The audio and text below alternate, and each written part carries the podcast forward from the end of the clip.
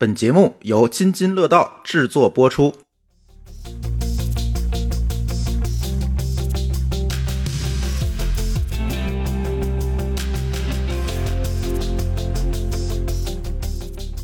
各位听友，大家好啊！这是一期科技乱炖。那这期跟我一起炖的换人了啊！先介绍一位老朋友，算是对吧？之前来过我们的节目，小排。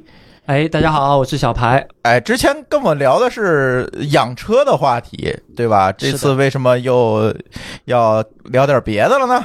对，因为我又转行又又换行业了啊。对，然后我们今天一起录音的还有舒淇。嗯，大家好。哎，说说你转什么行业了吧？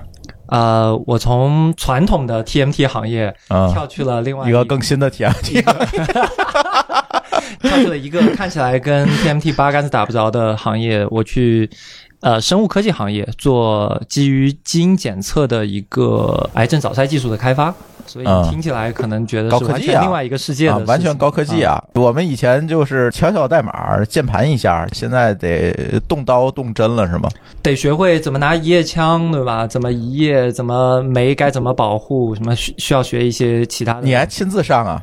啊，我自己学了一下，怎么定量，怎么做检测，还是要学习一下的。所以今天给小排叫过来，其实想跟大家聊聊一个大家都挺关心的话题。以前在群里也经常有听友问我们，像好多这种基因检测的服务啊，你吐两口唾沫给他，然后他给你测出来一堆结果，对吧？你你能不能喝酒，能不能喝咖啡，一堆各种各样的结果。然后好多朋友就问我，这到底是科学还是玄学？今天咱聊聊这个话题。小排，你觉得这是科学和还是玄学？哎，首先声明，我跟舒淇是测过，对吧？啊，我也测过。啊，对，你觉得是科学还是玄学？首先，基因检啊测本身肯定是科学啊、啊。上个月刚给我爸去安排了一个，就是市售价大概三万多块钱的基因检测。哇，这么贵！我那个怎么才二百九十九呢？这又有下一个问题，为什么基因检测有那么多档的价格啊对啊就是你既然能微基因这种，应该是差不多现在三四百块钱吧，如果没记错啊，对对对，是然后像很多时候你们可能听说过，身边如果有人，尤其得癌症的啊，他要做那种像药啊，对对对匹配这种的均价基本就是两万到三万块啊啊。然后其他的包括大家听说过的像 Angelina Jolie 对吧？最有名的，因为基因检测查到了一个。高风险的突变，然后把自己的一堆东西切了，对吧？嗯他那个做的就类似于和我爸那个差不多，就是一个他们叫全外显子嘛，就是你能测的基因位点全部给你测一遍的这种检测啊。当然，这种检测的成本价其实不用那么高，但是因为它的营销费用高，所以市售价基本上确实都是两三万块钱。然后这么多档，我之前也跟一些朋友分享过，我说，在我看来，基因检测它的一个最大的问题是什么呢？它它确实是科学，首先，因为它确实看各个基因位点，这些基因位点也都是有。很多的文献报道证明它这个是有什么什么共性，对吧？然后一些嗯医学的证据，但是它最大的一个问题是，对于绝大部分人来说，无法指导你的生活。啊，他不能告诉我的这个喝咖啡有用没用是吗？呃，代谢类的其实嗯反而是比较简单的。我拿我爸的那个例子举例吧。其实我我为什么去给我爸做一个东西？显然，如果他是纯智商税，我也不会，我也花了好几千块钱的，对吧啊成本价我也花好几千块钱。最后得出的一些很有用的结论，比如说我爸酗酒，其实解酒的这个能力它有两级分解嘛，其实这个是完全有科学依据的。你这个人到底适不适合喝酒，你到底解酒能力如何？哎，嗯那一看，确实他解酒能力和各方面。全链路都是挺好的，那我就可以跟他说，你喝酒呢可以稍微放心一点，嗯这也是有用的。然后还有包括他的一些糖代谢的能力，他的一些脂代谢的能力，这个我估计如果你叫上丽丽，他们肯定会更熟。啊，对，这个是确实可以跟他的一些饮食习惯做匹配的。就嗯比如说我爸特别喜欢吃油炸的东西，喜欢吃各种高脂的东西，但是他的脂代谢能力不行，他又高血压。然后在这个情况下，营养师就会明确的基于这个分析告诉他说，那你就要做很多的控制。那这个上面的话，你有理有据。但是为什么我说大家做微晶嘛？很多人刚开始对这个东西的入门，我也一样。其实第一个做的都是微晶。其实它用的整个的测序芯片，包括它后面的那个 panel，我是去研究过的，其实是靠谱的。它是一个认证的芯片，那个数据是可以用的。它最大的一个问题，我觉得是因为前期的市场感觉这个东西变成娱乐化了。很多人说的是啊，你主源是哪儿啊？你有百分之多少的什么奇奇怪怪地方的血统，都在聊这些问题。所以一个泛娱乐化的东西，你是很难很慎重的把它作为一个医疗建议看待的。所以你的意思是，他为了营销上的方便，把它变成了一个娱乐化的产品，但实际上数据是没有问题的。它的原始数据，只要它嗯执行上没问题的话，是可用的。所以对数据的解读变成了娱乐化的东西了。是的，啊、啊所以你看，它现在上面会推一些呃临床研究项目啊对发现有一些临床研究项目是它会来招募入组，哎，有没有人愿意把你的测序结果贡献到我这个项目里来，方便我来做研究？为什么愿意？就是大家其实知道那东西还是有一定程度用的，但是我也说了，那只是一定程度，这个东西主要原因是成本决定了你能测序的精度。这个精度有两方面，其实我觉得大家会好理解。一呢，人有大概两万个基因，嗯那你这一次测多少个基因，那当然决定你这个东西后来能拿来多少用嘛。所以微基因那种的测多少个？微基因那个如果没记错的话，一两千，一两千多一点应该是。那就很少了。呃，从总体的数量的比例上来讲就很少了。挑一些嗯，有支撑的用，那一两千肯定是比较重要的。如果都测，就是你说那三万多的。对全环原子的话，基本上就是叫它叫所有的基因都测嘛，那大概最起码是两我看现在微基金也在推，就是升级计划。它还有什么，青春版？它后面那个版本其实有一个差不多，它快万了，快万级的那个，其实就和你市面上买一个两三万块钱的那个是差不多的技术上是一样的，哦。技术上是一样的。所以第一个是宽度，这个大家好理解。剩下一个影响基因检测成本或者它是未来这个数据可以用的更多的地方，我们叫深度。所谓的深度就是你同样一个位点，我测一百次还是测两百次，因为基因检测那个技术决定了它本身是有误差的。你测的深度越深，你可以简单理解为精度越高。哦，所以他一般会说什么一百层，甚至有一些癌症检测的东西，他会说测一万层、十万层都有。哦，但十万层那个成本就很贵了，这跟 AI 训练有点儿，有点像训练多少回。就是训练多少回，还有精度怎么样，怎么调参，好像这是跟互联网技术还是有点相似的地方。对，它事实上就是每测一层，它给你新的所有位点上给你一变数。先说全基因组啊，假定我们全基因组，人基因就三十一个碱基，那就三个 G 嘛，嗯，对吧？你三个 G 测一层，那就给你三个 G 的数据啊，你测一万层，那就是三万 G 的数据。那你、嗯但那三万 G 的东西又离不开你的基因组，所以无非就是三个 G 乘了一万遍啊。啊当你有一万遍的时候，你发现啊，这个位置百分之九十九点九九九都是同一个结论，你就相信这个位置应该测准。啊，它有一个置信度的问对对题。对对对，那你只测两遍啊？那如果这两个东西冲突，那到底是突变了还是没突变，OK，就搞不明白啊。所以基因测序的成本主要就是你测的测多少遍？测的宽度，嗯就它它那个是一个芯片，那个芯片可以捕获的基因的宽度和嗯你、深度测的深度，嗯这个乘下来就是数据量，因为基因测序是根据下机数据量结钱的啊你啊下机多少钱，它就按多少钱回啊。一般大概市面价的话，一个 G 可能几十块钱，这最后变成了卖硬盘的生意了。卖存储的生意。对啊，对，所以大部分基因测序公司背后都有一个巨大的存储，往往都是一年可能十几个 P、几十个 P 的存储，它那边都得都得做。所以华大基因是一个科技公司，华大还是有很多底子在的。根据我跟舒淇这个外行的粗浅的了解和体验，就感觉这个东西很悬。上次我们俩测完了之后，然后回来那个结果嘛，就是给了一堆什么数据都有，对吧？先是哪儿的血缘、哪儿的人血统，嗯说我有内蒙血统还是嗯蒙古族血统？然后呢，就是你的各种指标，说你容易不容易得这个近视眼呃，遗传病、糖尿病、高血压，啊？乱七对对对对对，啊然后呃，甚至到你会不会有酒糟鼻，就类似于这种很悬的东西，就就有很多。但是你感觉准不准？哎，我觉得还挺准的。哦，首先从我血统这个地方看的话，就觉得我有内蒙血统就挺准的。然后最后一个我觉得很准的是，疫情咱们发烧的时候，它突然更新了一个，就是你是否容易感染病毒。那个时候咱俩都没有感染，结果我们就百思不得其解，一个多月了，我们俩就一直没发烧。后来看他那个测序结果，发现我们俩都是好像就是没这么敏感。就不易感染体质。后来我觉得它还是有一定道理的。呃，数据来看的话，我觉得百分之六七十、七八十的数据，我觉得还是可以的。所以这个问题就来了，比如说啊，我这个他给我测完了，测了一堆，然后放在他的数据库里，他怎么就知道了未来的事情？他为什么就突然知道我容易不容易得新冠了？呃，他是怎么得到的这个结果呢？这个其实是基于，就我刚刚讲，他不是把你的一些位点已经测过了嘛？嗯所谓的位点无非就是一些 ATCG 对吧？然后它，但是有一些地方其实是我们还没有进行过研究，比如说新冠来之前，没有人知道新冠。对啊，也不知道新冠的它最后落下来会在哪个受体上进去，对吧？嗯那这个蛋白最上游是由哪个基因影响的？其实这件事情是我测了你的。这些位点，假定如果用到的那个位点我已经测过了，但是新冠来了以后，那几个月时间，大家疯狂的在研究啊，到底受体 A C two 嘛，然后这些这些受体到底是什么？那一旦发现这个受体，然后他一看，哎，这个受体刚好对应上游的基因位点，我测过，我就可以给你一个报告。但如果那个位点，比如说在我给你做的那个检测里面没做过，那我就给不了你这个更新报告。啊，所以它那个报告是会随着整个世界的科学研究不断可以迭代的。就是我先把原始数据存下来，是然后根据你的原始数据去匹配它的研究结果，最后给你一个你能够看懂的东西。是的，哦，所以它叫遗传学基因检测嘛，就是你嗯从娘胎里生下来的时候就可以做这个检测，这数据就固定了啊基本上就固定了啊，啊，基本上因为像比如说微基因是。唾沫嘛，唾沫事实上它采的是你的口腔上皮组织，嗯就是这个组织呢，还算是经常分裂变异的，还会稍微和你母体出来的不一样，对吧？如果你极端一点说，它采你的神经细胞或者肌肉细胞，那可能就基本上真的是娘胎里出来就这样。嗯，那人就不好卖了呀，呃，不，事实上啊，没什么差别，只是因为取唾沫容易一点而已。就是容易啊，不然的话他怎么会能够寄给你一个东西，你采完了寄给他？你要让你抽个血或者采其他的东西，你就不好弄了。对我们现在抽血就比那个要麻烦一点。你们现在是抽血我们现在抽血，因嗯为血液里面的指标真的要比其他地方要多很多。啊？对是止血吗？还是耳血？静脉血，就要抽一管儿哦，抽这么多啊？对这个的话就牵扯到刚才讲，你不是讲的基因检测的那个不一样嘛？其实这一类我经常讲的遗传学基因检测，它的特点是有很多简便的办法可以做，甚至是说你刚出生就可以做。现在有些父母会小孩出生的时候就去排查一些遗传性的风险，看他长大的过程中可以注意嘛。嗯嗯嗯，对吧嗯？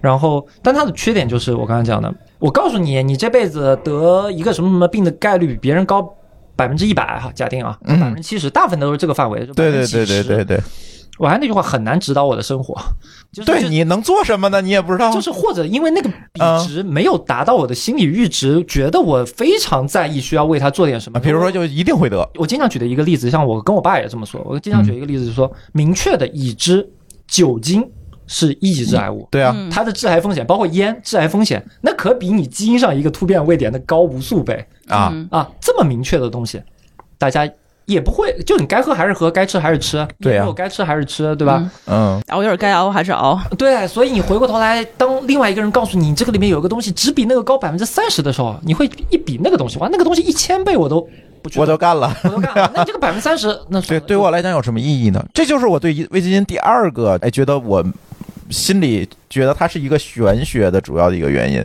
是觉得它给我的结果虽然哦我知道了，但是然后呢，我只能发朋友圈用。这这是最后做成了一个娱乐型的，让大家秀一下我这个东西。几乎绝大部分人就打开过一次，后面就再不会。它有时可能有更新会 push 一下，你看一下。那你还你还订阅了？像我的话，我都都压根儿都没订阅。所以刚才我们讲到抽血嘛，嗯所以其实基因检测当中还有一大类。基本都是抽血的，但其实还有一部分是是粪便啊，就是如果你现在看的话，其实有很多的那个，呃，肠道类的那个哦，我知道，咱有台发发大王他们有一期节目啊。推过这个，给我听的那个恶心啊。呃，那集我也我也听。过，呃，作为一个都去试过的人，就是非常感同身受，就是那个采集的过程，那观感确实不太行，不行，就是。很难受，尤其现在家里很多那个，如果他不给你一个好的设施，你在马桶里面都很难很难采集。这个这个不说那么恶心的话题了。那更常见的，现在主流的做基因检测的公司都在推抽血，因为嗯原因也很简单，抽血相对来说全球都能干，嗯对吧？然后大家相对来说也保存啊什么的都还好一点。那血液里面的基因检测和你做这种遗传学，就我刚刚讲这种算命的，我记我有时候管它叫算命的这种基因检测的差别就在于，血液的基因检测大部分检测的是你当下体内在发生的情况。比如说，你体内如果现在已经得了一个肿瘤。啊，哦那你这种大概率只能通过血液级的样本才能发现，要么就是你组织穿刺采一个样本出来，嗯嗯嗯，这个是很好理解的一个事情。所以现在凡是做诊断，因为我们现在想做一些诊断型的技术，你这就跟那个娱乐就没关系了就完。全没有关系。那嗯而且我只能采血，因为我这个东西不可能从唾沫能知道，比如说你肝有没有问题啊，就是你就不相信嘛，或者嗯对吧？或者说你你吹口气，你就能知道一些东西，因为没在那个循环系统里面。对，你就完全没有可能性能检测到这些问题，嗯嗯。所以采血会是一个大方向。但是现在我知道，就是有的时候体检它也会给你测什么一些指标吧，标癌症啊癌症指标是吧？肿瘤标志物，哎，它是不是跟这个也有相似之处，或者有什么不同的地方？这里面最大的不同就是所谓的低血石癌啊，就我们经常讲，其实是已经讲了非常多年的概念，包括美国那个那个那已经被抓起来那大姐，这已经今年还有一个电影要上映，这基本上会成为一个标杆的事情。而且现在大家如果去做体检，常规的体检，基本上大家里面都一定有一个东西叫肿瘤标志物。嗯啊，一千左右价位的体检的话，一般是十项或者十几项的肿瘤标志物，可能男女有点差别。嗯呃，这些肿瘤标志物从原理上来说，简单呃不太深入的讲啊，它大部分是一些蛋白嗯或者是一些代谢产物。那生物学里面很重要的一个东西叫中心法则，中心法则也很简单，就是 DNA 转成 RNA，RNA 转成蛋白，这是一个转化过程。那蛋白的特点，它其实是比较庞杂啊，就是同样一个蛋白上游可能有不同的生物学机理都会产生这个蛋白，这个也好理解。嗯。所以你拿一个蛋白的标志物去检测的时候，它最大的问题就是时灵时不灵啊。对我有一次测是哪个蛋白，那肿瘤标志物就特别高，对，CEA、CA 幺九九、CA 幺二五什么 E AFP 什么的，对，对然后我就特别紧张，然后那结果出来，我就问去问大夫，大夫说这没事儿你养猫吧，啊哦行没事儿走吧，就是有太多的奇奇怪怪的因素会导致它的升高。基本上有朋友知道我在干这行以后，就就经常有体检报告发到我这儿来。啊那个谁谁谁，我这个什么什嗯大师给我看看，对，大部分情况下，我其实会和医生差不多。就我这个也是跟很多医生交流了以后，他说，嗯第一先问你首先有没有症状啊，就是啊尤其如果你什么一个刚大学毕业的年轻人，身体倍儿棒，然后就告诉我某个指标比较高，我大部分我就告诉他说，你可以去医院找医生看一下，但是我大概率告诉你，这个事情肯定没有关系。嗯啊，因为因为他的误诊率确实非常高，非常高。他的点就是，你查出来阳不一定有病，你查出来阴不代表没病，嗯，这就那就 这个是玄学了，，就就比较玄学了。但是呢，呃，它的最大的好处是便宜，就是你基本上一个总标，你正常像医院的标准定价的话，就几十块钱、四十块钱，然后你去体检公司做一个十项左右的话，它可能也就打包进去五百块钱、六百块钱。那你一年做一次，你也不觉得太心疼嗯啊？你看到一个结果，图个安慰过去，图个心理安慰。除了少数最有用的，就是其实有一个男性比较有用的，就是那个前列腺那个标志物，它叫 PSA，就是它是前列腺的总标，那个是现在可能这一类便宜的总标当中看下来比较相关的。但是前列腺癌这个东西，基本上就是男的活得足够长，大概率会得的。所以美国前列腺癌是第一大癌因为活得够久啊，美啊日本男性也是第一大癌，就是你嗯活得足够长都会有。但是这个前列腺癌极其惰性，仅次于甲状腺癌。嗯啊，就是属于你大部分人得了，他还没把你整死呢，你已经死了，所以也不用去管他。所以也没啥用，听着对，基本 基本可以，就是能不做不做，就是什么会做呢？像我我还举我爸的例子，其实我我我爸是一个很好的标本儿，你是拿他做实验，感觉不不不不，就是他基础病有些多。多大岁数？那个五八年的，今啊年六十五了，嗯六十五了。他的特点呢，他还特别爱检测。啊，嗯就但凡有点什么什么检查，你让他他都愿意做。哎，这挺好的，哎，依从性强依，从性强哎。我妈就是什么检测都不做，其实我反而有点头疼。我我担心她身体不好，她不肯检，对吧？然后她依从性强，她什么都做。嗯那这种情况下，因为我爷爷是前列腺癌去世的，所以我们相当于有一定的家族史。嗯然后他定期去检查这个指标呢，就有意义了，他至少会控制。嗯而且对于老人来说，我其实觉得很重要一个事情，就是有一个医生告诉他你这个东西要控制。那控制的办法很多时候其实是养生健体嘛，对吧？嗯那其实就是一个好事儿。哎，对就有，个它是一个心理暗示对对，对心理，暗示告诉他你这个东西你要看住了，那为了这个东西你要多运动。哎，对对对对对对，他就听，而且那个指标相对来说又是比较准的，他又听，那我就认为它是一个好的东西，又便宜，对吧？他做一次不心疼，对，你要太贵了，你让他经常去做，那老爸心疼钱，他可能也不愿意。所以它也起到一定作用。那跟你这个低血压癌有什么区别呢？所以，低血压。对，低血压，就是我我我们都在很多低血认亲那是低血压癌，啊嗯，我们我们都在考虑要不要把这个梗捡起来到中国来说，就是美国的低血石癌到中国变就是什么，它不叫 bad blood 嘛，对，对吧？我们说 bad blood 到中国变成了 good blood，但是人家只容易低止血，呃，他那个是最早期用止血，如果你看过嗯纪录片就知道，他后面其实也抽了静脉血，但是因为实在没法再稀释了。根本不可能做得出来，因为那是个化学问题。对，他其实就做了一堆化验，然对后说拿拿一百微升的血做化验，这个事情太太扯淡了，就是不可能是。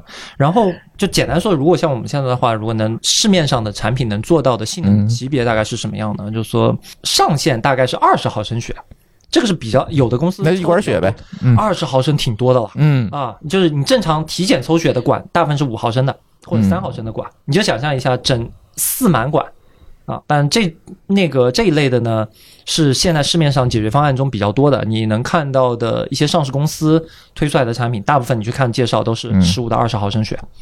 然后我们算现在算抽的比较少，大概两毫升，那就是啊那就没多少。一管血多少，这个咱先放在一边说啊，这无非就是一个耐受的问题。有的人多抽一点，跟少抽。有人一抽他，晕了有，的人有的人一抽二十毫升根本抽不出来。我们那个小姑娘就是肠子里要抽二十毫升，抽都得松开，对对对对折腾半天，对，对吧？因为你那个抽血针细嘛。这个抛开一边，我觉得不是大家的核心差异，最大的差异其实还是说你能发现的这个阶段的早晚。其实咱早一个病，很多时候就是早发现、早干预、早治疗嘛，就是永远说的是这个东西。你晚了就没意义，就是说你这个东西准不准？他说过很准。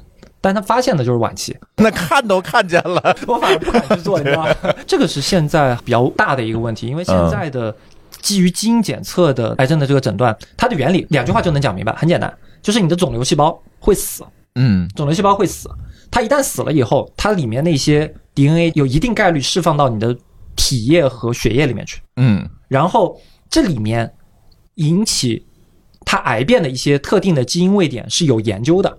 嗯，那一旦我能发现特定的这些不该突变的地方突变了，那我就发现你体内有癌症。哦，这个逻辑是很简单的，这是现在市面上最主流的。就是找肿瘤的代谢产物。对，其实 DNA 也是某种，嗯你可以认为它不算代谢产物了，但其实它是能直接关联回去的。嗯嗯嗯，那这种方法是现在最主流的基因检测来检查各种疾病的技术原理，当然还会有一些细节，但不重要那个。所以它的第一大问题就在于，因为它的上游来自于发病组织。那人体的血液有那么多，你想，我就抽二十毫升血，我正常三升到四升血嘛，对吧？嗯嗯那也才几百分之一啊，而且 DNA 在血液中平均一个半小时就代谢掉了。那它被分解掉的速度还很快，那你在及时的捕获到它的难度就在于你需要有非常大量密度的这个 DNA 你才能捕获到，嗯，这个逻辑就很简单。所以正常情况下，为什么它一查到就是晚期？就是你你想你早期一个肿瘤才多大，几毫米大小的时候，它里面一共一一个立方厘米的肿瘤，一厘米乘一厘米见方，很早期，大概是一期左右的癌症，那时候有大概一亿个细胞而已。啊，一亿个细胞你从这几几升血里找着一，而且一亿个细胞它不是不停的在死啊，嗯。很多时候肿瘤细胞它虽然分裂的快，早期的时候它其实肿瘤的最主要的方式是自己不断分裂并且不死，对吧？嗯。你只有累积突变，你才能成为癌症，所以它死亡的速率没有那么快啊，你你不可能指望它一个小时都死，因为它越长越大嘛。对，嗯。呃，它每一个细胞要尽可能的多分裂几次啊，它只有多分裂，最好一个细胞分裂一万次，它能累积足够的突变变成癌细胞，不然的话可能过程中就被干掉了。或者就是一个什么所谓的良良性肿瘤就停在那儿了嘛。那所以它就必须要打，这是现在大量检测技术最大的一个限制，这是一个天然的限制。嗯啊、这个限制决定了你很难在非常少量的血液里面。我我之前也开过玩笑，所以有可能。大家知道那个透析对吧？嗯透析就是你接一个管子把全身血换一遍。哎，对你从那儿看，你过滤一遍把它滤出来。但是如果你是一个早期检测技术，就比如说对普通人的体检级别的项目啊，对我不能给上个透析啊，对啊你不能上个，透析啊，这玩意儿太痛苦了。就像献血的时候有献成分血的，对对对我就觉，得献成分血就很痛苦啊，你得躺那儿这给你滤一遍透析差不，多嘛哎，嘛，就一样，的一个，方式。那这个东西并不是一个能广泛推广的东西，嗯，因为嗯我们真正想解决的问题是我现在还没有什么症状，嗯就那个东西还早嗯，那没什么症状，我一定不愿意遭这个罪啊。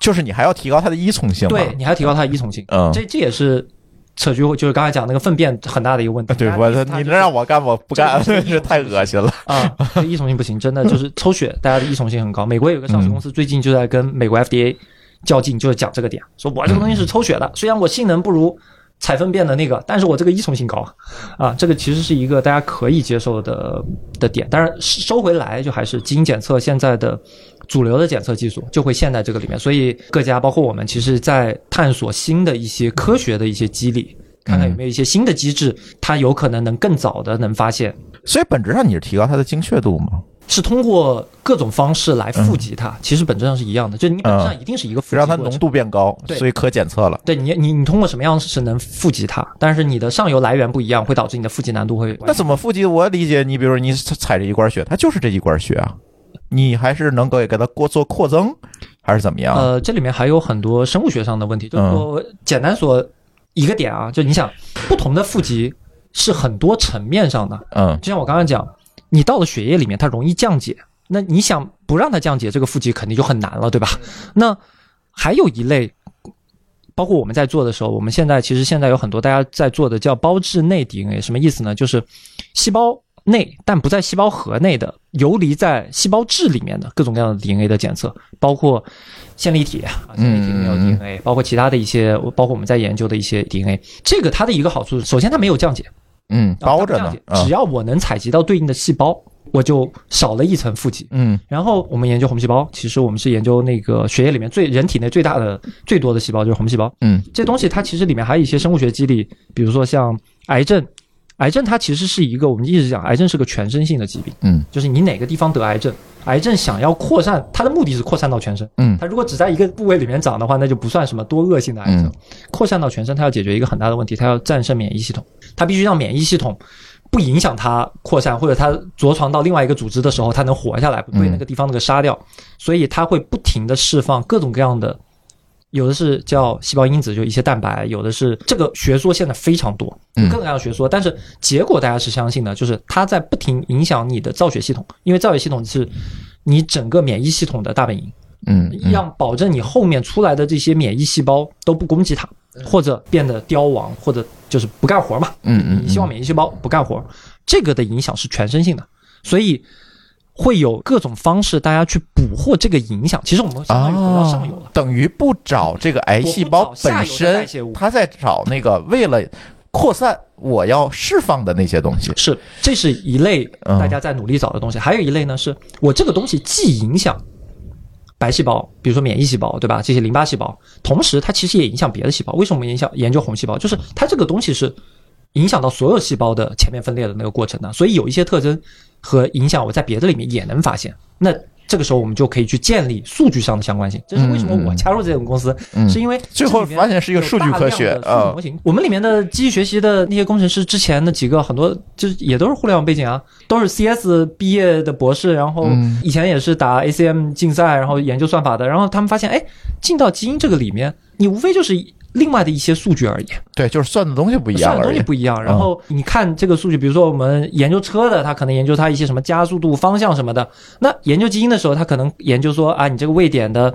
比如说缺失发生的概率，然后什么突变发生的概率，那无非就是你这个还是一堆算法在后面。还是一堆算法在那个后面。嗯啊，而且很多的时候，大家也会大量的引入机器学习、深度学习，大家用的工具链都是一样的，下最底层都是 Linux 啊，最下面都是云服务器啊，嗯啊，再上来都是 TensorFlow 什么的一些模型，无非就是前期处理数据的工具确实不一样啊，有咱肯定以前没有用过专门解读 DNA 的那些软件，但是你把这些软件生成完的一些数据，最终也也都是一些多维的数据而已。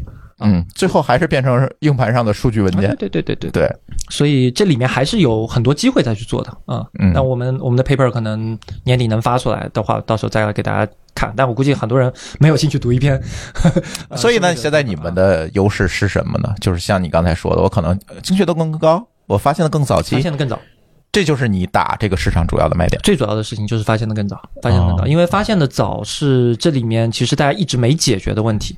有又有什么成功案例可以给大家分享分享吗？怎么说呢？这种案例成功，但是挺沉重的。说实话，就是我们叫前瞻性的案例吧。嗯前瞻性的案例，我讲一个，就发生在我身边，就是我同事去年的时候，我们自己的内部的那个产品，因为我们公司的福利是给大家的亲属先免费用嘛，嗯我我们是每年给大家用。然后一个跟了我们好多年的一个同事，然后他爸来我们这儿做，做完了去年的时候给他六月份。我还记得是六月份，六月份做完了以后，给他报了一个叫肺癌的高风险。我们当时当时他做的是肺癌、胃癌、肠癌和肝癌的四项的检测，然后报了一个肺癌的风险。他爸其实也很好，就是依从性很高，半个月以后就去拍 CT 了，就去医院拍 CT。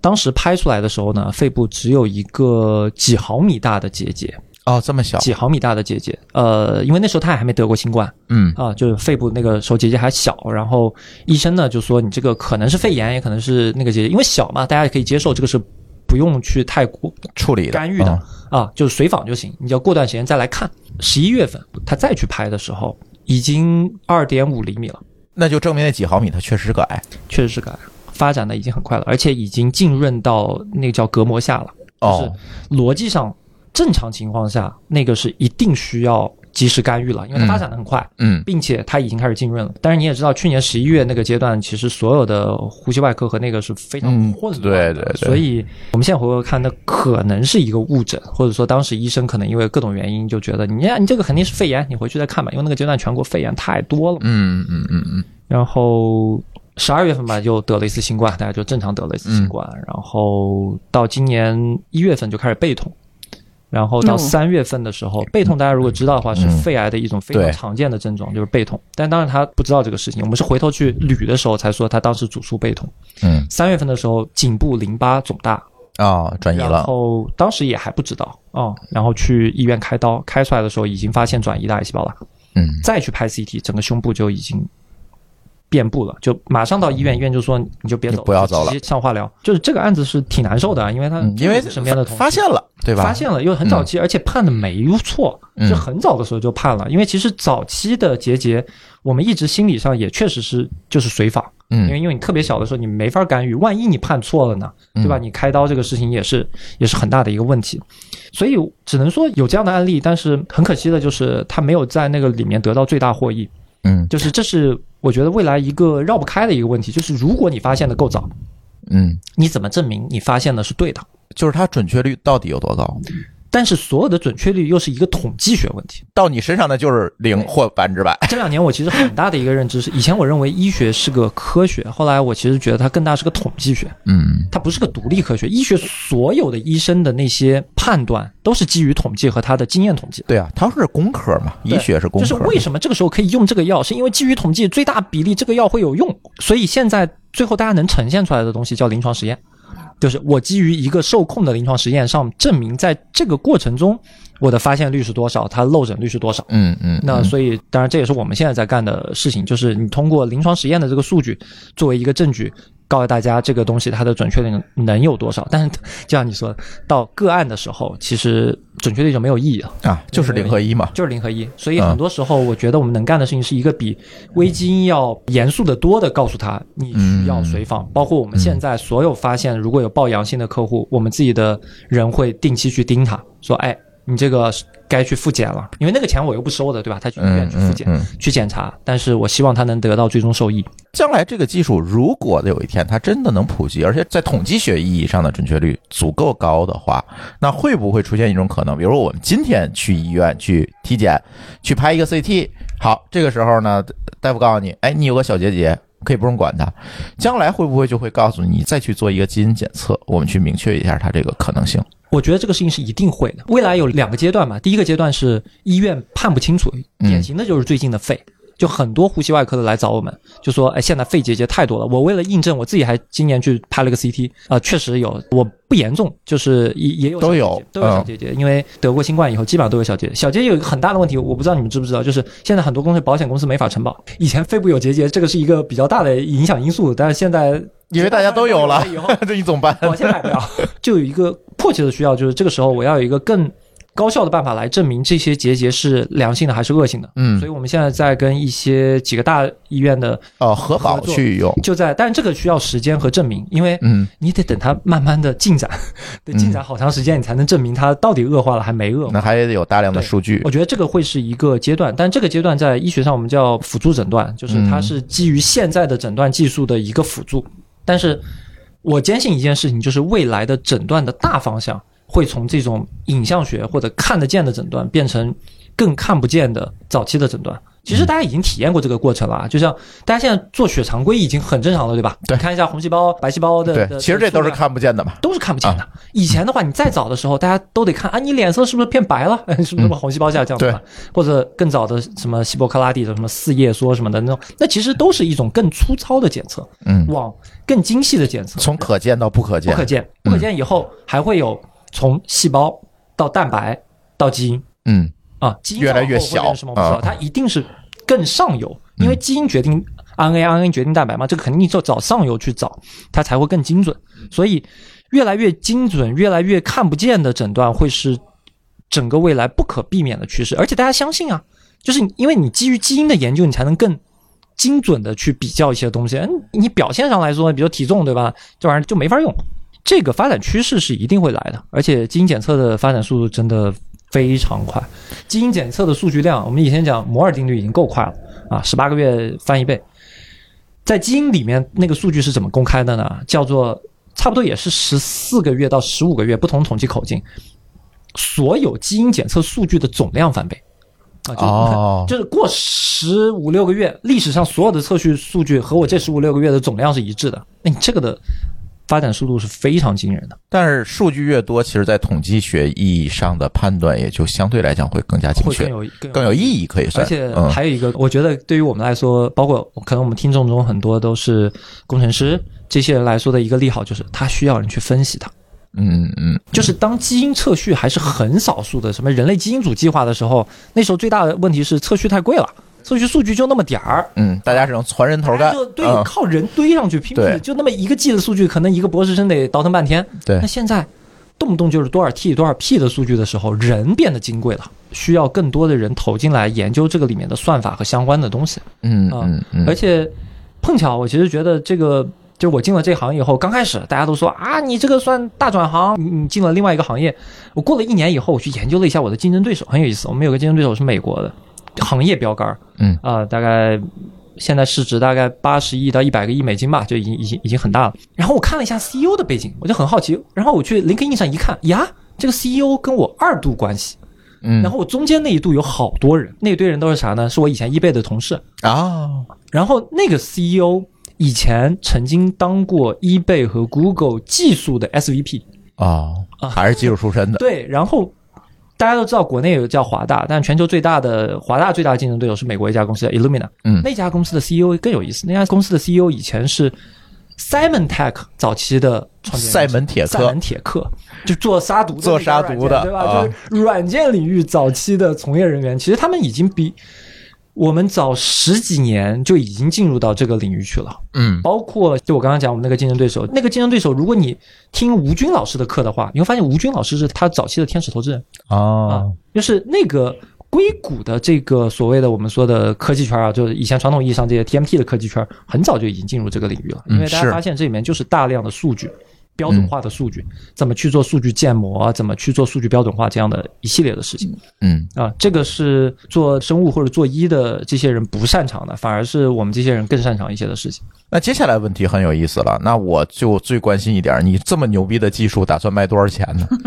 对 对吧？这这个很重要啊！回头你别回头我八百块钱拍一 CT 里有一小结节，你让我花八万块钱去筛一下去，我肯定也就不干了，对吧？这个依从性还有钱包的问题呢是啊的，，这个其实也是说实话是这个阶段比较大的问题，因为嗯，大家其实可以理解一个事情，看来不便宜，现在不便宜。现在我们的 我们现在做下来的话，我们我们市面上怎么着也得卖个两三千块钱，两三千其实还好啊，一次检测。为什么这么贵？其实一个很大的原因是规模效应嗯啊，就是我们现在做不到足够的规模的时候，很多成本都降不下来啊。就是我我举一个非常小的成本，就呃，像我们现在要做一次检测的话，我得采血，对，但是采血这个事情，你不是在家就可以采的。自己干不了啊，这这事儿干不了，对吧？嗯。但你跑去医院，你试试，你跑去医院说，医生帮我采管血，我拿走，不给你啊。不给你，不啊人家人家不会给你的，对吧？嗯。所以我们得要职业的护士来给你采血，要上门，上门嗯。上门，或者你要定点的合作机构去采血。这这就不如那个验屎的那个好使，对，来个顺丰小哥把你屎取走就行了。那啊个唯一的问题就是回头他问你这个记的是啥，他说 我记的是屎，稍微有点，稍微有点尬。对这个对这个问题我我困扰我，所以我说这只是阶段性的问题，因为采血本身并不难。嗯。难的是我能不能把这个点铺到足够多的地方和产产生足够的这个人一起来踩。对，那在这个阶段里面的话，你一次上门采血两三百块钱就走了嗯。啊，然后你物料，你比如说你这个东西要寄过去好几个冰袋吧，这这么热的天，嗯那么冰袋顺丰，血液又不能走航空，对吧？嗯然后你你可能下来又好几十块钱，所以有很多这种边缘的成本，现在确实在拉低这个事情。但是我有信心的事情就是，之前我我我内部一直跟同事说啊，这个你们可以认为我吹牛啊，但我一直说的是，我希望能做到一天一块钱，就差不多一年三百六十五块钱能搞定一次检测。哎，有没有一种可能，就是这个血，哎，在医院采完了，然后呢，把数据给你传上来呢？呃，比较难，因为这个里面的前处理是非常麻烦的一个过程。对，医院其实现在大部分，包括像刚才讲的一些肿瘤检测的那些靶向匹配的那些，都也都是院外做的，很少有医院的院内自己做掉。院内这两年因为新冠的关系，一些简单的实验能做了，但是我们这种太复杂的基本上是做不了。那也就是说，随着能够用这个技术的人越来越多，它的成本就会下来。其实我们算过，只要我一年，比如说我一年能检测十万人嗯，啊，我的成本就能明显的降下来，这就跟新冠一样啊，一样的。当时我测一个核酸，最早的时候测一个核酸几百块钱。几百块钱，啊，后来发现免费了。是一个能做到个位数几块钱就完了成本。对啊，就是因为这个呃需求量的大量的提升，导致了这个成本总体成本的下降。其实是密度。嗯。啊，是密度，就你一个地方的它的整体的采的人多了，嗯，对吧？你说一万个人分布在全中国，你成本还是下不来，但嗯一万个人在一个小区里，我这个成本就就明显的打下来。那你说做核酸的时候，我们可以混采，那这个东西可不可以混采？这是我们在尝试的一个路径，还是挺有难度的。嗯，因为它会不会有血液的互相的干扰，或者是怎样？就是它首先你要做一定的均一化，就是每个人的样本和样本不完全是一样的。嗯嗯，就是你从算法上，你你本身也要做一个数据标准化。那你先混了以后，你那个标准化，就找不着标准线了啊。这个思路是我们未来一定会做的。嗯就像是说，比如说我这二十个里面，我先发现一个有的在精细化做嘛，那对我均摊下来成本就低嘛。它会导致两个问题，第一个问题是时效问题，就基因检测现在面临的很大的一个问题，它是慢啊，它哦，慢，因为我我它不是立等可取，这管血塞进去给你处理结果。我把它送到基因测序公司，在现在它叫二代测序或者叫下一代测序那个技术，它本身上机一次的时间就两天多。啊，这一管血两天我很多个样本处理完了以后，啊我把 DNA 寄到他那儿，他帮我测序。啊整个测序这个过程，我现在在我们的过程中是最耗时间的，算上中间的物流时间要超过七天。哦，物流过去可能一天多两天，他那边前期做一些样本的检查，然后上机下机给你数据，里外里七天就走了。哦我自己内部可能处理两三天就做完了，但他那边还要七天。那整个一算下来这么长，那如果做两次的话，就有一个问题，那我的整个实验报告周期就更长了。我先初筛一次，然后再处理，再上机一次，可能三个星期。但是出否定结果的时间就快了呀。但我觉得更大层面上还是，呃，降低成本。就是如果干那件事情的话，其实速度不是很关键，因为嗯这个场景下，就像你去做体检，你会在意你的体检报告哪天给你吗？嗯，大部分人不在意，对因为我做的是对于健康人群帮你来筛查风险，大家其实对于时间上的还好，嗯，这个，所以我们这类产品其实并不太适合进院，因为你进医院的时候人是焦虑的，是去看医生，医生我这不舒服，最好是马上立刻给我得个结果要么你现啊。在给我摸摸摸完了，告诉我你这个没事我就走，回家一个晚上都对头疼，对吧？你你这个是你让我等三天，这事儿就难受。对，所以我们的场景是尽可能去做一个健康场景。嗯啊，嗯就是嗯我现在就没什么不舒服，因为很多的疾病早期都是没症状。嗯，这项测核酸对对吧？那个测完了，你问他什么时候得结果，说你别着急，人家上家接你去就有结果。啊 对，对对对，我觉得还挺有意思的，因为就这个事情，小排很早很早以前就是说，哎，我转行干这个，我当时也挺奇怪的，说你这转了一大行啊，是吧？你这个相当于搞计算机的学医去了，这个是转了一个大行。后来听他说来说去，似乎好像又还是又回到了这个 TMT 领域，还是数据的事儿。嗯甚至一个公司的组成结构，可能除了多了一个叫实验室嗯啊，就是就是把数据弄出来在的东西，嗯对吧？那其他的，你像我该有 IT 还是有 IT，该有行政、HR，然后程序员，对吧？包括生物里面，其实很多时候我们还有一个叫法叫干实验室和湿实验室。嗯什么意思呢？湿实验室就是大家正常理解的，穿着白大褂儿，什么洁净间，然后要做实验的，要处理样本的，嗯你要接触样本的，我们管它叫湿实验室。干实验室是什么呢？你可以理解就是一堆程序员，嗯就是叫生物信息学。生物信息学很多时候就是它就是负责解读这些数据，然后看你这个基因怎么算，研究算法。这些人常见的工具和大家都是一样的，也开着 VS Code，也写代码，写 R，写 Python，然后跑 Linux 上面跑脚本，然后自己会装些服务，什么有的甚至强一点的什么前端它都能搞定，给你做一个 portal 出来，你直接上传一个数据我就能出。嗯。所以你觉得和我们有多大差别？只是它有一些背景知识，我们确实不知道。那如果现在的程序员去转行，是不是也可以转行试试这个行业？这个行业里面，客观的说，需要大量的工程师。嗯两大类，一大类当然是算法类的。呃，包括我有一个很好的朋友是浙大的教授，是做药学的，他们自己研究药。嗯药里面其实也有很多啊，其实就是所谓的小分子药的那种模拟嘛，对对对。这里面那些模拟有好多的东西，最后就落到算法上。那这个算法，啊，据说那些模拟都是算出来的。都是算出来的，都是算出来的。而且我们那天还碰到一起，就是特别好玩，就是上上个月，我一个大学室友，刚好是他的发小，我们仨、嗯仨碰到一块儿。我那个大学同学在哪儿呢？在 Google。他前段时间的一个很有意思的产品，就是大家知道 Google 不是发了四个模型，最小那个模型好像能在手机上跑，啊，那个模型他做的。他说他中奖了，就是他做一个模型，竟然上了个大会，忙了很久。那你看逻辑上来说，它是一个也跟医药完全不搭界的人，对吧？对他他做的是呃大家现在认为的最火的大模型和机器学习的那一块。嗯然后我刚才讲另外一个，他是做药的，药学院的，专门研究这些分子什么的。我是做基因的，嗯我们在一块儿聊，就发现其实都是一回事儿。包括他自己也说，他说你这些问题，在我的角度上和我处理文字、处理音频。大的思路是一样的，嗯无非是我需要学习一些你的专业知识和那个过来而已。嗯，甚至你前期我能给你的一些建议都是都是通用的，都能直接把你的水平往上拉一层。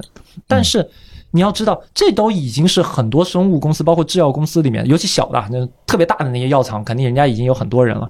其实大家都还没有具备的，包括一些大学里面的这些这些做生物的人，他们其实缺乏这方面的能力，他们找不到好的人跟他们去合作。所以现在大厂毕业的程序员可以转行。好多、啊。我就是跟你说，这这些公司里面嗯招的什么像像这些年毕业的那些，当然毕业最大的问题就是上前两天你说的就是我说那个问题，对就是其实你也不好找到合适的。对，就是你真的想要的，并不是毕业的那些人。对对对，所以这个这个问题是绕不开。但嗯人确实差不多，包括嗯我们之前有那个传一些新的项目的时候，我们会找一些原来阿里的高批，甚至是说头条的高批这些的人一起来合作一些项目。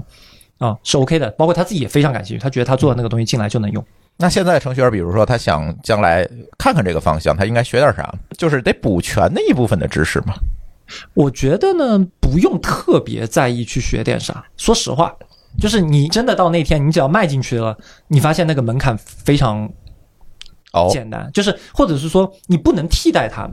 首先，并不是说，哎，咱一个什么降维打击。原来做前端做性能的，一跑过去，你基因你就都门清了，这是不可能的。嗯就是甚至我认为，在这样的企业里面，如果你去研究数据，主导嗯必须还是生物信息学背景出身的。嗯包括我我我现在自己公司也是这么安排的，我那几个计算机博士都很强，但是他们很大的层面上提供的是我叫算法工程化。嗯就你早期已经研究出一个大概的思路了，嗯我帮你做工程化，整体的嗯统一化、归一化，效率提升，对吧？你原先这个东西跑三天，我现在三分钟能跑出来，嗯这是他们要干的事情。嗯嗯嗯，而这个是，其实大家可以有信心，你过去以后，其实捡起来会比较快的部分。啊，那你要往前去那个过程，那七八年的书不是白读的，嗯从细胞生物学到分子生物学到化学那些东西，你真的重新学一遍嗯的话，还是挺高门槛的。但是不用太纠结这个事情，或者说如果感兴趣的话，可以先去。看一些基因相关的那些研究和模型和数据啊，这个很多很多公开的国外的部分。哎，这个有点像现在我们另外一个更火的话题，叫智能制造。嗯，其实智能制造也是一样，大量的程序员、大量的这些技术从业者进入到这个行业之后，发现主导这件事情的还是制造业的这些人。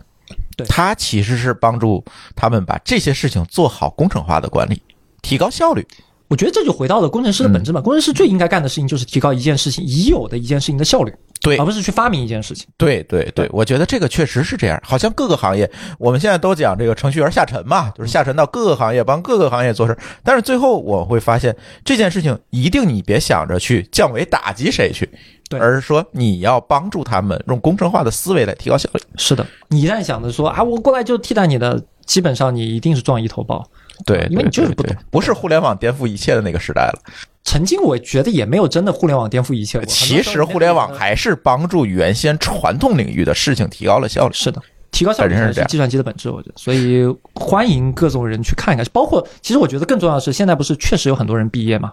啊，就各种各样原因，大厂小厂毕业的，我其实是鼓励大家投简历或者相关的时候去看一下这些公司，就是这些公司里面可能有，其实恰恰你进去很适合的，但是有一些这些公司甚至不知道它 JD 该怎么写，嗯啊，他可能脑袋里认为，嗯，我就是找一个写程序的，或者我就是他可能还在用 IT 或者什么相关的这种嗯大家很古早的词在招人，但进去他的需求其实还是挺统一的，甚至你直接会做小程序，会做一些什么东西，他直接就能用得上。其实你可以干一个机构帮这些企业招人，当他们的中介。我觉得是可以的，而且我们事实上，比如说我们也用猎头，对啊，呃，他其实在干的很多时候就是在一些大厂里面挖人啊嗯。啊，我大厂里面挖人没有问题，很好用，而且最后一个问题，现在的这些基因技术也好，医疗技术也好，等等这些事情的提升，有什么值得我们普通人关注的一些点吗？或者是你觉得，哎，可能下一个起点马上就要到来的这种情况？我觉得相关的技术看的越多会更乐观。之前我有一个跟朋友开玩笑，也不叫开玩笑吧，我觉得有一个分享话题叫“努力活到一百二”，就是他们说怎么可能活那么长，对吧？你就活八十岁就算了。然后我就分析，就是说，其实现在很多东西，我觉得都在一个临界点上。嗯比如说，如果你去看中国人的死亡归因，那过了八十岁以上，基本上就三类病：一类心血管嗯啊，心血管疾病还是很大类的；一类癌症逃不掉的。这两个大概占了百分之四十加百分之四十，还有百分之十几的是什么那种摔倒啊、什么意外事故啊、什么那个那个咱就不说了，这个是命的问题。那最大的这两块。心血管问题，我还是很乐观的认为有很多的办法可以去努力的，嗯包括从年轻开始就健身啊、保重身体啊或者什么的，呃可能等到我们八九十岁的时候，说不定换个心都有可能啊，对吧？心脏支架什么的这种成本都大幅下降降下来了。只要你不是衰竭型的，或者说有一些遗传型的难的问题，我觉得是可以努力的。嗯癌症，癌症我们现在讲一个事儿，就是我我看到一个统计数据，第一次看到的时候很惊讶，就是日本很多老人，日本平均年纪不是很大嘛，就是对很多活到九十多岁、一百岁，但是日本的老人活到九十多岁、一百岁和中国活到九十多岁、一百岁的那些人有一个很大的不一样。日本有非常多的老人到他死的时候，已经是他第二次或者第三次得癌症了。那还是早期发现的早对？，尤其胃癌，因为胃癌在日本是某种程度会被人诟病说过度诊疗的，它的发现率极其高，非常早。所以日本人很多人到年老的时候，胃癌就已经不是个问题了，他可能会死于另外一个癌症。那这本身就延长了你的生命周期。嗯，所以我有时候跟他们说，我说我我什么叫我这个项目做成功了？就我这辈子能得三次、四次癌症再死，我觉得才是我的目标。我的目标不是我这辈子不得癌症，嗯而是我很多次我都能很早期发现，以很小的成本把它搞定掉。当然，这是发现上，我觉得现在看到很多的技术的可能性，包括我们自己的技术。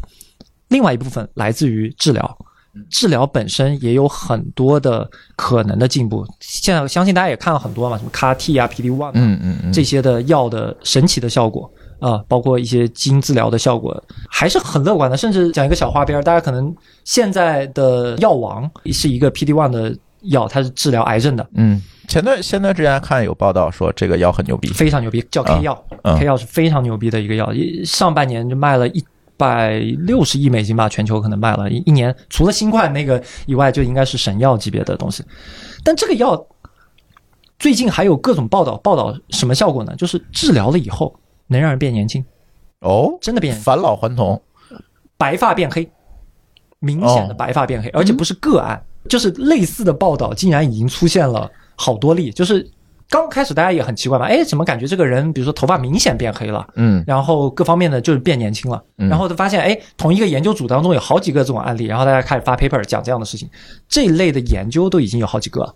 就这类事情还挺有意思的，所以嗯对啊。我们有时候开玩笑说，哎，是不是过段时间 K 药以后不是一个治癌症的药，变成一个养生药了？大家没事儿打一针什么返老还童啊，但是它还太贵了呀，太贵了，而且可能嗯更低的剂量，啊、还有一个安全性问题，因为毕竟嗯。这个可能还有一定的安全风险。对对对，对对对，所以，但是它很有意思，对不对？就是就以前我我觉得能返老还童，我唯一也不叫唯一吧，最相信的一个叫换血，啊就，是换血那个实验，因为太经典了，就是把两个年纪大的老鼠和年轻的老鼠缝在一块儿，做成一个缝合怪，发现年纪大的那个老鼠真的变得健康了，对吧？所以换血有很多坊间传言嘛，包括硅谷大佬什么的，什么干这个事儿。但现在发现其实不需要那么难的事情，也有其他的一些方式，有可能能大家。不至于返老还童吧，嗯但我觉得能延缓大家的衰老是变得可能了。感觉最近这些小分子药物的集中的在大家的眼前曝光，好像都有了很多奇奇怪怪的，在它呃医疗用途以外的奇奇怪怪的一些效果被发现。就我觉得这个很大层面上就是刚刚讲，其实受益于大量的数据统计和数据跟踪。是我感觉也是，这是数据的作用。啊，而且这件事儿，我觉得是中国努力需要去追赶的部分。中国的数据跟踪和数据统计体系还是有很大的的不足需要去做的。耽误点时间，我就扯开一点，拉回到最前面讲微基因。微基因我认真研究过，我认为那是一个其实非常好的公司和有机会的商业模式，因为他学的那家公司其实是美国的最早一家公司，叫 Twenty Three and 对对对啊，因为那家公司上上市了嘛，它其实有一个 PPT 非常精彩的在呈现它这个生意到底怎么赚钱。他在美国已经做了一千万人了，我印象中一千万人以上的受试。他拿到这些基因以后，他重点赚钱的是去跟药厂合作。我猜也是，对，就是对哎，我帮你筛哪些人群当中符合你想要的入组条件的这些人群在哪儿，嗯我帮你去找到。实际上微基金现在也在做这个事儿啊。对，就是这件事情。但是微基金在国内没怎么赚到钱，人家在美国这件事情人家是认的，人家是人家已经有一列出来就有几十个临床项目已经在跑了。不知道微基金在国内有多少用户哈？不知道，不知道，我觉得百万应该有吧，百万应该有，百万应该应该有，应该有，应该有。啊。对，这回头可以采访采访他，我还认识他们我我。真的觉得他们是有有挺有意思的，挺有意思的。不是说给大家算命这件事情，而是说他通过一些你说娱乐化这件事情有意义吗？我觉得在普及某个技术的时候，它在早期它是有意义的。不然的话，谁会神经病一样去啐口唾沫 找人家去做基因呢？但是传播完了以后，确实有一个坏处，就是这个品牌大家用户心智已经被另外一个心智占领了，你就有点难。嗯，而且在嗯中国，它更难的一点，其实主要是大家也理解，中国的原研药太弱了。是，美国这个事情可以做，就是我有大量，数据，你不知道怎么用，对，没有人来用，因为他又不能把数据卖给国外去。中国是仿制药的天下，对仿制药的天下，人家根本不需要做这些研究，只有美国这种原研做早期研究的时候，他才需要那么多的精细的数据，而且嗯，基因数据是不允许出境的。对啊，这个地方是被出口管制的，所以你很难变现。甚至之前他们还有一个专利是关于如何用这个东西来促进卖保险啊，嗯但是保险里面有一个很坑的事情是不准基因歧视，就是保险公司啊不能说，哎，你来买我保险之前你做个基因鉴定。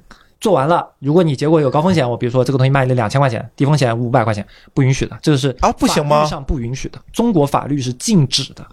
那海外呢？呃，我没有研究海外，那我可不可不可以这样？比如说，我先去做个基因检测，看我有高风险，然后我先去保险买了，然后反向操作是吧？体检。呃，你说的非常对，这个其实我看到微基因他们就在努力做这件事情，嗯。因为他现在是在上面卖保险了，把这个选择权相当于引导给客户。没错。就是我告诉你有这个风险以后，你不是没什么能干的吗？要不你去买个保险。吧。反向操作。嗯啊、当然这个事情呢，我不太看好的点是因为你，你跟最大的付钱的那方在对着干。啊，对。啊、，就是你的天花板是很明确的，就是到到最后人家一定会想各种办法来搞你，因为毕竟保险公司是一个非常大的、强力的机构，嗯嗯，你能跟他正向绑定肯定是更好的。你这个时候相当于薅太羊毛嘛，嗯对吧？，你的精算师算出来是这个比例，哇，我这边结果这比例变了，突然，明显比那个准得多的人去买你这个，你这个产品肯定到最后就亏，对对方一定回头会应对的，应对完了以后，你这个方式就行不通了。可所以一段时间之内，我理解它是能用的嗯啊、嗯。但是长但是量上来之后，影响到它的精算数据之后，这个事儿就不好做了。好，而且保险公司还不能买它。保对险公司还不能，比如说，哎，我把你这公司买下来的时候，就我刚刚讲的，帮我塞用户，那法律不允许。嗯嗯，哎这还蛮有意思。比如说我买个车，它不同的车它保费它就是不一样，嗯，对吧？电动车它就是贵保费，它就可以根据你的行驶记录说你以前曾经撞过，所以我卖你贵一点。对啊但是基因不可以，因为他认为这是一个你生来就带有的东西，你不能歧视。哦，它本质上是你买车是你选的嘛？而且你的经历是你自己造成的，并不是举例子，如果你是什么什么，比如说你山东人，你就卖一个价，什么浙江人卖一个价，这就是歧视，嗯，因为这是与生俱这是与。生俱来的，你没法改变的。嗯，对，所以这个也是微基因的一个挺可惜的吧？我觉得就是这个商业模式在中国还缺乏一个更有效的途径去把它真的大规模做大。是哈。如果有微基因的同学听到这期节目来找我哈，可以跟你们再聊一期。他刚才说完以后，咱们一个人可能会得两到三次癌症之后，我现在发现可能在一些大病险上面反而可能会更好卖了，因为之前咱们买那个重疾。嗯，其实都是一次性赔付嘛，然后现在有很多小的那个重疾险，它分组赔付嘛分分组，然后分多次赔付。嗯比如说我之前买那个重疾，就是重症可能能赔两次，然后中症能够赔两到三次。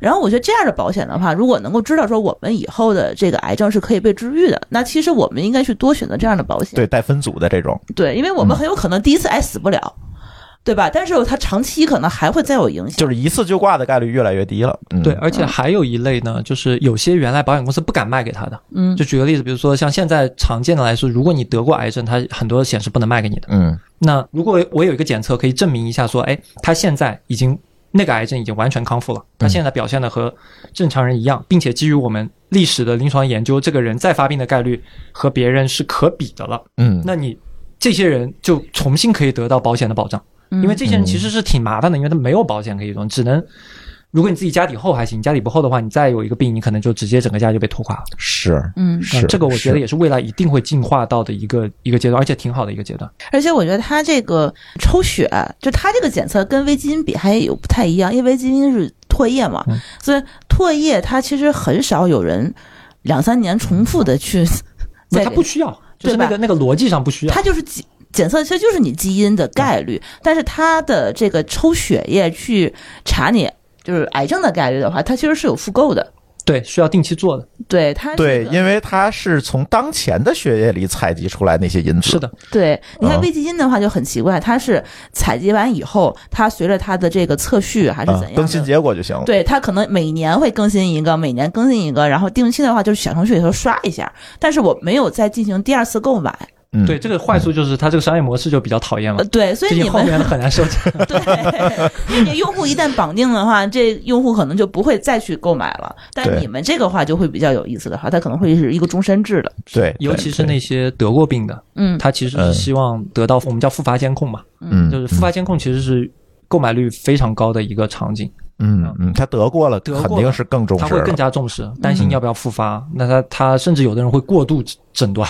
啊哦，，过度诊断的人其实都很多。就比如说正常你 CT 一年最多做两次，有的人哇靠，真的他就敢一个月去做一回。做太多好像也不太好。CT 肯定不行啊，那疯了吗？那 浙江有一段时间，一群人被不知道被骗了，就老年人被骗的，说拉到什么日本或者什么上海去做 PET CT 啊，有有有有有，当体检用，对，当体检。简直是害人不浅，太害人了这个东西。有，之前有很多人被骗到日本做 PET 对，CT 去做，PET CT，、嗯这个东西体检级别屁用没有，然后辐射量是 CT 的二十到四十倍，嗯做一次 PET CT 正常的那个算法就要等于你晒十年的日光浴，呃就是十年正常晒太阳的所有的辐射量等于你做一次，但是你们这个东西也不太可能进入医保，对吧？得做到足够便宜。对，不便宜怎么进医保？因为它其实现在一看的话，其实还蛮有必要的。比如说三四个月，大家就去筛查一次。我觉得做的足够大的时候是可能的，因为我刚刚不是提到我们美国那个竞手嘛，那个那个公司它现在做的，它做了一个人类历史上最大的临床实验，嗯十四万人在哪儿做？在英国做。它是跟英国的 NHS 合作，然后在全国一起做，嗯十四万人跟两年多，差不多一个三年多的一个临床研究。嗯它就是说，如果当在这么大规模下面得出的结论，跟国家去算账，其实这个东西到最后叫卫生经济学，就是算个账。对啊，我发现多少的概率，我提早多少的概，率，发现的成本高还是治疗的成本高发现成本？高，还是最后省下来的治疗的成本高？因为早期和晚期的治疗成本差一百倍是很正常的。那这个时候，它就需要有非常大量的数据和特定人群，就比如说他英国做出来的结果，中国人肯定不认呐，嗯，对吧？你人种不一样，人群不一样的。那但是他他在英国如果做完这个结果，他就有可能能被国家来支付嗯，对应的费用。比如要求你参加社保的人每隔半年就去抽一次血，对，去检查一遍，如果有问题，哎，医保来支付来处理。如果你不去做这个，那是另外一个投保的条件是是是，对吧那就是这样了，嗯，是，甚至那个时候可能保险公司都可以这么干。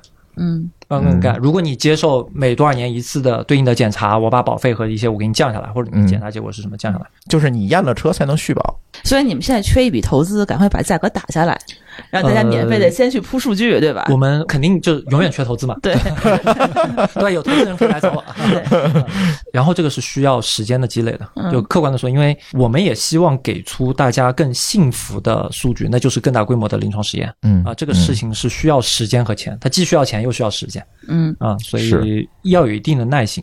但是我觉得这个行业，我觉得我我愿意去干，还有一个点就是这个提醒一下，如果某些想转行的人本身就是想赚快钱的，千万别进这个行业，它慢完嗯对全生物医药行业非常慢，非常慢。互联网公司十来个月上市了，医药企业十来个月，但是它本身是有一定壁垒的，就很多公司愿意投这种精尖啊，对，是有壁垒，它好处也是有壁垒。它有壁垒，有就就是像做一个新东西的坏处嘛。就像我们现在，我们经常跟人说，我们做的一个东西，全球同一个方向没人做，嗯啊嗯，就是我们那个标志物确实是我们自己先发现的。坏处是因为你新发现一个东西，别人得信啊。嗯，就别人已经发现过的东西，就有很多人前面铺过的路，大家会觉得，嗯，这个我听过，有一定的证据。那你新发现的，你就所有东西全部证明一遍。好处是你是新发现的，你有先发优势，对吧？你有知识产权，你有什么什么东西。坏处就是你该填的坑，别人踩过的坑和路，你一步不能少的都该走完一遍，这就需要很大的耐心。对，我觉得就是大家如果对于转行或者对这类行业有兴趣，嗯或者是说对于给父母怎么去安排这种检查，因为我现在身边越来越碰到，就是嗯父母身体有点不好，或者该去怎么查，呃，哪些项目该查，这些嗯。有兴趣可以来找我聊聊，这个我我都我都很很那你们现在这个服务对外了吗？没有，对外。也对外了是吧？对外对，啊，那回头给我们个网址，我放节目简介里。我我我回头给你个给你个小程序的二维码，啊，那挺好的，有折扣吗？对呀，嗯就是我想给我妈把价格打下来这是个这是个好问题，我给你单独的折扣，太好了太好了来这儿不带点福利来，对对，不薅点羊毛走。这个玩意儿希望要带金券吧。对对，我倒是给你嗯带优惠券的渠道。好呀，嗯，好呀，好呀，这个没问。题。尤其如果大家身边的那些人的话，我还是非常建议大家给父母试一试嗯啊嗯，尤其是你父母如果本身。呃，就像我刚才讲的，像像我妈那种，其实我觉得我妈那种是更好的选择，就是她平时不爱去检查嗯，啊，你一拉他去去做大规模体检，他都不愿意，那你对，这次就验回血啊，，对吧还能接受你就，跟他，说验个血，验个体检啊，啊体检一个小检查，他可能也就一宠了。嗯，然后回头我会把报告和那个相关的事情给到子女这边，然后他就可以安排后面的一些问题。行，那回头大家就等着小排老师给我们的优惠吧。成，那我们这期科技乱炖呢，就先跟大家聊到这里，感谢大家的收听，我们下期节目再见，拜拜。好，再见，拜拜拜。感谢您收听本期节目。本期播客节目由津津乐道制作播出。你也可以在我们的官网 d a o 点 f m 找到我们的更多内容作品。如果您喜欢我们的节目，欢迎在微信、微博、朋友圈等社交媒体转发分享。您的分享对我们而言十分重要。如果您希望与我们互动，可以关注我们的微信公众号“津津乐道播客”，天津的津，欢乐的乐，道路的道。在关注后按提示操作，即可加入我们的听友社群。